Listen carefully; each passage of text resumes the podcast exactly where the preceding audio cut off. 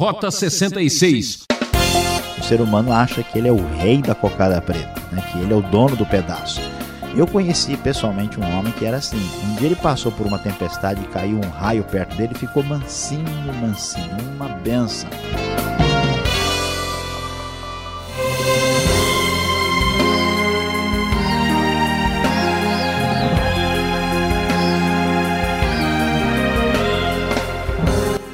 Jornada do Rota 66 não tem tempo ruim. Hoje o programa Rota 66 promete uma chuva de bênçãos. Se você abrir a sua Bíblia bem no meio, encontrará o livro de Salmos, a matéria de nosso estudo. E o professor Luiz Saião vai examinar o Salmo 29, onde o salmista parece que vai confrontar a crendice popular. Tema desta reflexão mais poderoso que um tsunami. Você sabia que o orgulho é a preocupação exagerada do eu que gera muitos defeitos de caráter? O orgulho leva ao ressentimento. Com o orgulho ferido, o ressentimento não deixa perdoar. Aí, o resultado é afastar-se de Deus. Esse é o assunto. Vamos conferir? Rota 66, prosseguindo em nossa jornada pelo livro de Salmos, e hoje nós estamos chegando ao Salmo de número 29 e vamos falar sobre mais poderoso que um tsunami. Salmo que é considerado também no livro como davídico e de fato é um hino ah, de louvor a Deus que é visto aqui como o soberano de toda a criação. E esse salmo chama a nossa atenção de maneira muito especial, porque o tema, assim por trás desse louvor que exalta a Deus, é a voz do Senhor, ou seja, o trovão. A voz do Senhor que aparece sete vezes no salmo que é uma referência ao trovão, à tempestade, e o salmo então está aí fazendo a referência às manifestações dos raios e de trovões poderosos. A versículo 3 fala das muitas águas, e isso tem um significado particularmente ah, importante neste salmo.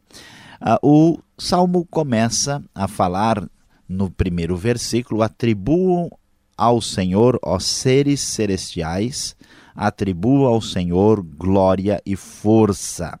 Esta expressão, seres celestiais, às vezes traduzidas por filhos de Deus ou até mesmo por poderosos, geralmente os estudiosos entendem que é uma, entendem que é uma referência aos anjos. É, e aqui já começa a aparecer aquela ideia comum em vários salmos de que Deus está rodeado de uma espécie de corte celestial, afinal de contas, porque ele é o rei da criação e os anjos aparecem como membros da sua corte. E Deus merece glória, Deus merece força. Vamos louvá-lo, vamos adorá-lo atribua ao Senhor a glória que o seu nome merece e prossegue adore o Senhor no esplendor do seu santuário, expressão que pode ser uma referência ao templo ou simplesmente no esplendor da sua santidade, do seu aspecto santo. Aqui a referência pode ser aos seres eh, celestiais eh, em culto nas alturas ou uma referência dos seres celestiais presentes, adorando Deus no próprio templo, no próprio santuário. E aí vem a descrição. E a pergunta certamente deve aparecer em nossa mente, porque é que nós vamos falar a respeito de um salmo que discute tempestade, discute a questão meteorológica aqui. Qual é a razão disso? A discussão que o Salmo vai apresentar com respeito à chuva, à tempestade, aos raios e aos trovões, na verdade, é uma grande polêmica contra o paganismo. Na verdade, é uma polêmica contra a religião de Baal. Baal é conhecido como o rei das águas, o deus pagão, é aquele que tem o poder, de acordo com aquela religião, sobre as águas. Na verdade, não há nenhum outro que possa ser chamado nem rei nem rainha das águas. A grande verdade é que o único rei das águas, o único poderoso, é o próprio Senhor. E é isso que o salmo está querendo mostrar, está querendo enfatizar. Isso é muito importante porque a ideia do paganismo era a adoração da própria criação, é confundir a natureza com o próprio Criador. E aqui então o salmo vai mostrar como, na verdade, todos os fenômenos naturais, e a questão da chuva é muito importante na Palestina e no norte da Palestina, na região do Líbano, é muito importante porque é a garantia da colheita, é a garantia da sobrevivência, é a garantia de estar vivo no próximo ano. E quem que é o Senhor da vida? Quem pode conceder a permanência no próximo ano? Os pagãos diziam: é Baal, porque ele é o Senhor da tempestade. E o salmo diz: não, Baal não é nada. Na verdade, tudo é feito pelo Senhor. E assim, de maneira poética, o verso 3 diz: A voz do Senhor ressoa sobre as águas. O Deus da glória troveja, o Senhor troveja sobre as muitas águas. É isso mesmo, o Senhor, o Deus criador dos céus e a terra, tem todo o poder e o seu poder é maior do que qualquer muitas águas que apareçam no caminho. Ele é mais poderoso que um tsunami, ele tem o domínio e o poder total. A voz do Senhor é poderosa, a voz do Senhor é majestosa.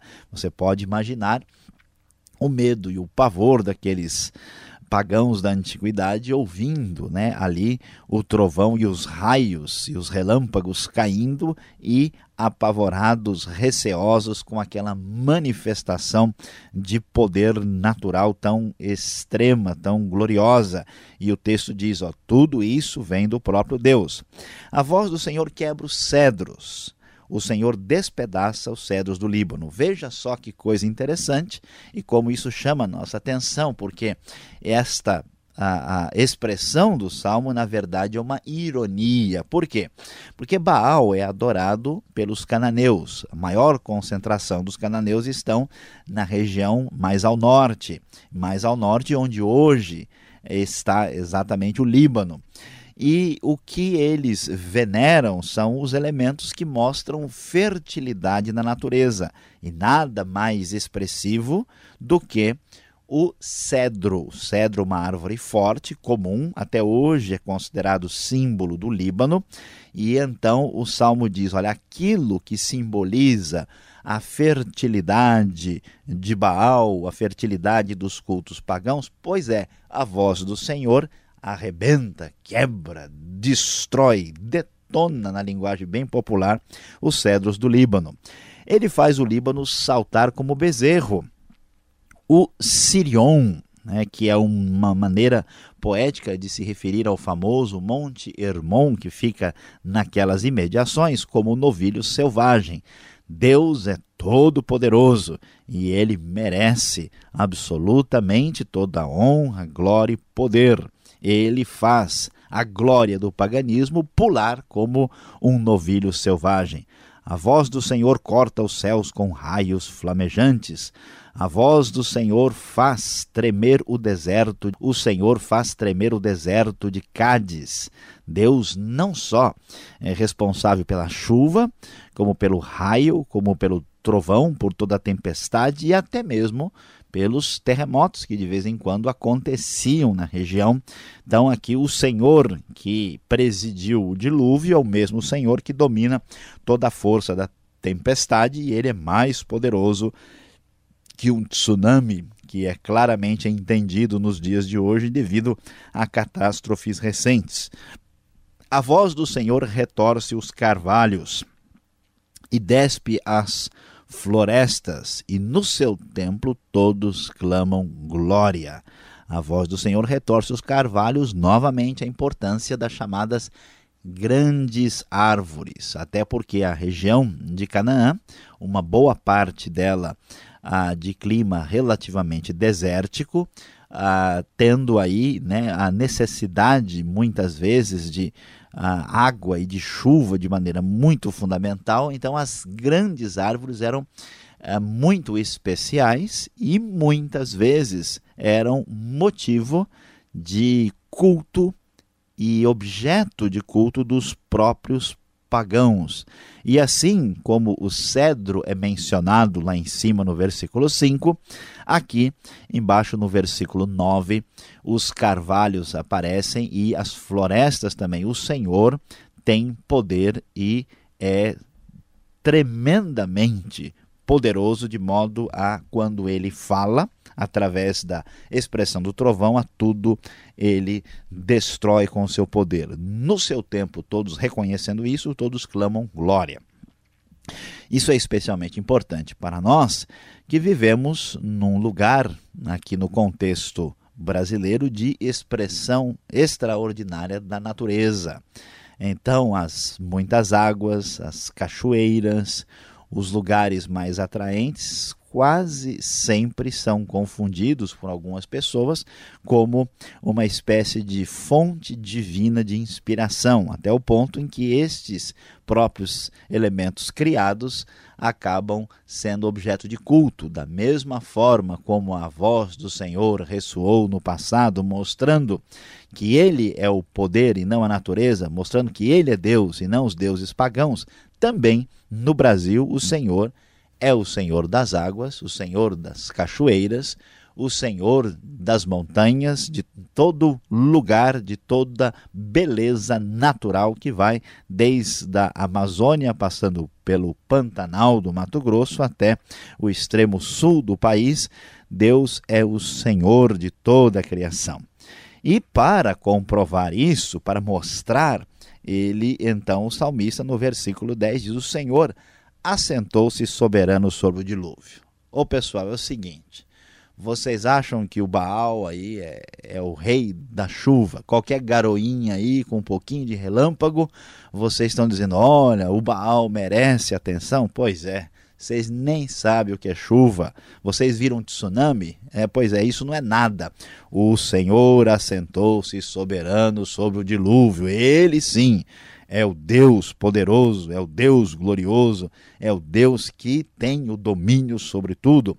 E então o texto prossegue para a culminação do raciocínio do salmista, dizendo: O Senhor reina soberano para sempre. Abaixo os deuses pagãos abaixo a natureza autônoma como se ela fosse uma divindade, ela não pode ocupar esse lugar. Abaixo toda a ideia de qualquer outro ser poder tomar o lugar de Deus, somente ele que é mais poderoso que tudo, mais poderoso que um tsunami, mais poderoso que um dilúvio, merece honra, glória e poder para sempre. E este Deus, que é o Rei da criação, este Deus cuja manifestação pode se perceber através dos fenômenos climáticos e meteorológicos, este Deus é o Deus que abençoa a minha vida, a sua vida e conduz de maneira tão especial o seu povo. Versículo 11 termina o salmo de uma maneira muito especial e extraordinária e diz: o Senhor dá força ao seu povo, o Senhor dá a seu povo a bênção da paz. De maneira muito especial, esse Deus tão forte, tão glorioso, tão poderoso, para quem o trovão e a tempestade não é nada, este mesmo Deus tão extraordinário é o que dá força a mim e a você e que dá ao seu povo a bênção da paz. Por isso, louvado seja o Senhor Glórias ao nome do Senhor e que Ele nos sustente com a sua força e também nos dê a bênção da paz.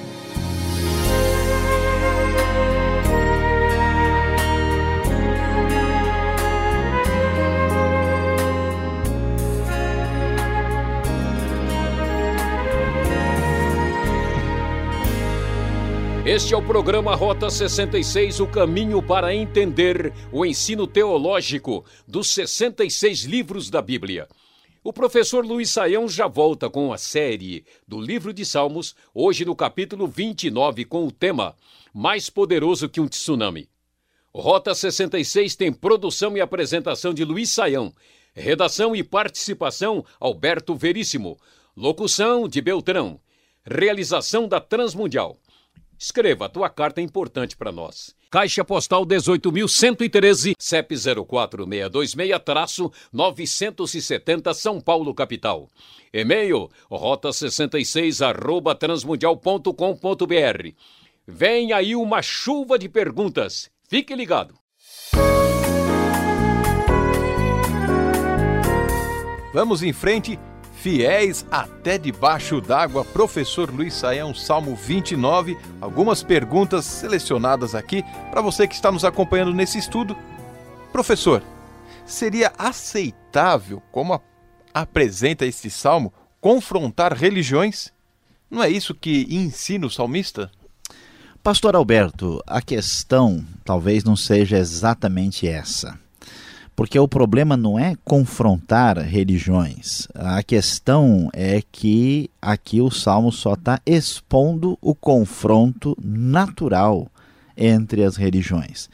Porque hoje em dia, quando vivemos numa época de aparente passividade, uma atitude assim que todo mundo está certo e na verdade ninguém sabe absolutamente nada a respeito de das, das coisas mais fundamentais, não se uh, estabelece um conflito entre uma ideia religiosa e outra. Essas ideias, por si só, já são contraditórias. Então, a única coisa que o Salmo faz, e a única coisa que alguém pode fazer, é apenas expor, trazer à luz, né, trazer à tona a diferença de interpretação a respeito da vida e da realidade a partir de uma certa religião. Então veja bem, o paganismo dizia que no caso do baalismo, né, que todo poder vinha de Baal.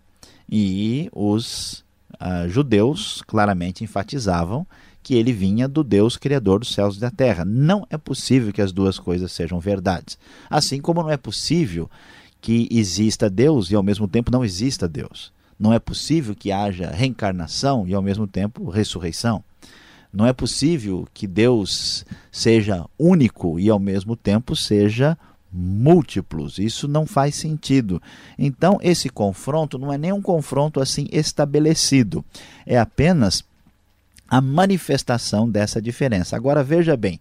Uh, já que nós temos ideias contraditórias, diferentes demais, a nossa responsabilidade é avaliar examinar aquilo que faz sentido e aquilo que corresponde à realidade, ou pelo menos a, a aquilo que nós podemos observar com mais é, bom senso possível.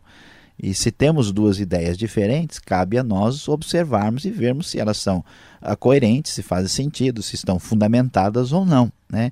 O que não dá é para fazer o que se tornou comum na sociedade de hoje, quando as pessoas dizem que todas as religiões são iguais, que elas dizem a mesma coisa e que no fundo todo mundo fala em Deus. Isso é tão sem sentido, só para o nosso né, ouvinte ter uma ideia, antigamente havia uma religião no sul da Ásia onde o marido morria e a mulher era enterrada viva com ele.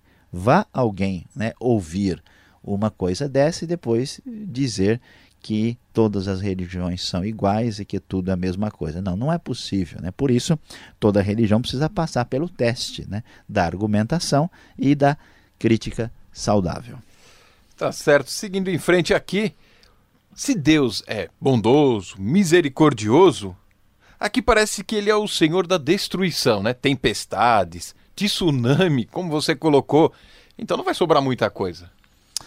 Pois é, veja, aqui nós temos que lembrar da realidade de que Deus é bondoso, mas Deus não é apenas uma manifestação de bondade de acordo com os nossos aspectos de interpretação do que, que é bondade. Né? O Senhor manifesta aqui, o Salmo tem a intenção de mostrar qual é o tamanho do poder de Deus. Né?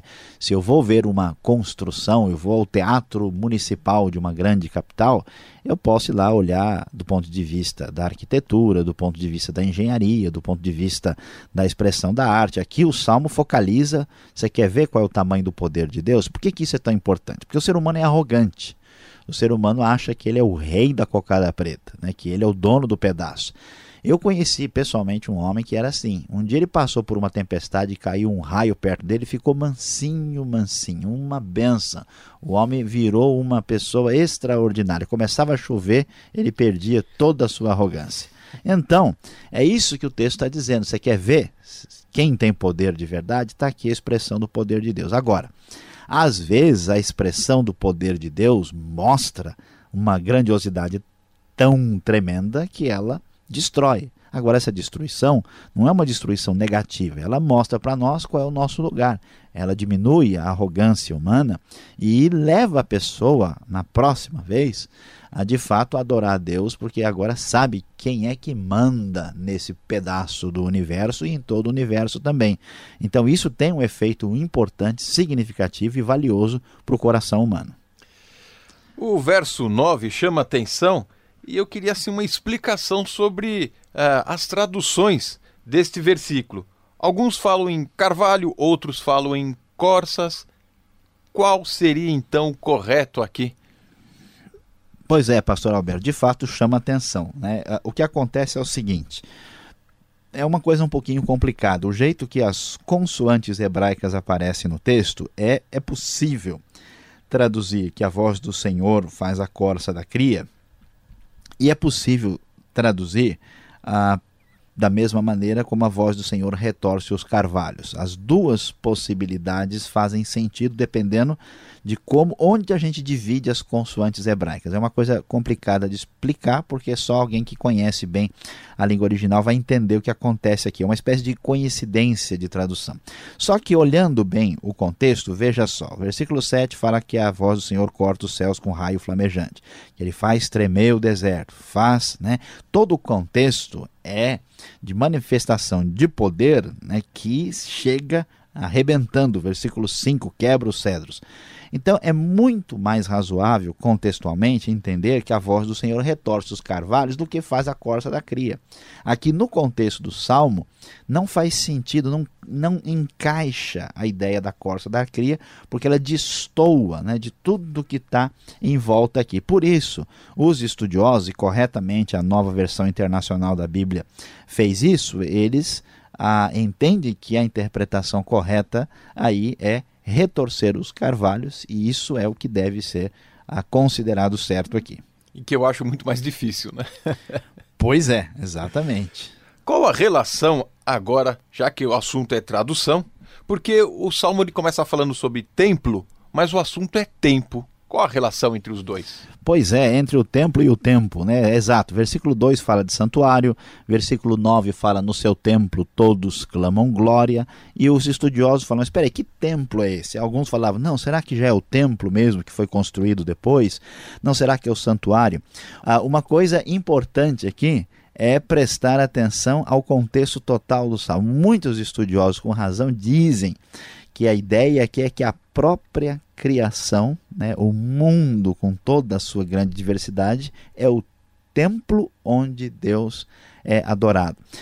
E isso chama atenção porque no começo, quando ele fala os seres celestiais, né, manda adorar o Senhor no seu santuário, que esse santuário não é o santuário local, mas uma referência né, à criação, onde Deus é o rei e onde ele é adorado. Parece que isso é o, o foco correto aqui. Obrigado, Sayão, por responder essa chuva de perguntas. E você que está nos acompanhando, fique mais um pouco com a gente. Vem agora a aplicação do estudo para você.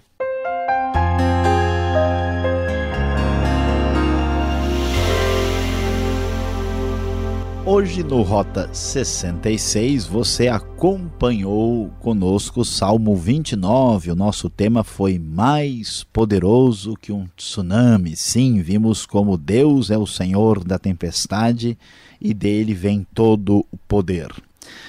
Muitas vezes em nossa vida, aí sujeita a pancadas de chuvas no decorrer do período, debaixo de tantas dificuldades e imprevistos, muito além dos meteorológicos, nós acabamos acreditando que somos capazes de nos sustentar, acabamos colocando ídolos no lugar do Deus verdadeiro, e este salmo nos lembra da grande verdade. Você que me ouve, deixe de ser orgulhoso, deixe de ser arrogante, não imagine que você pode fazer nada em seu próprio favor. O poder de Deus, o Deus Todo-Poderoso, Ele é a fonte do seu, do meu e do nosso sustento.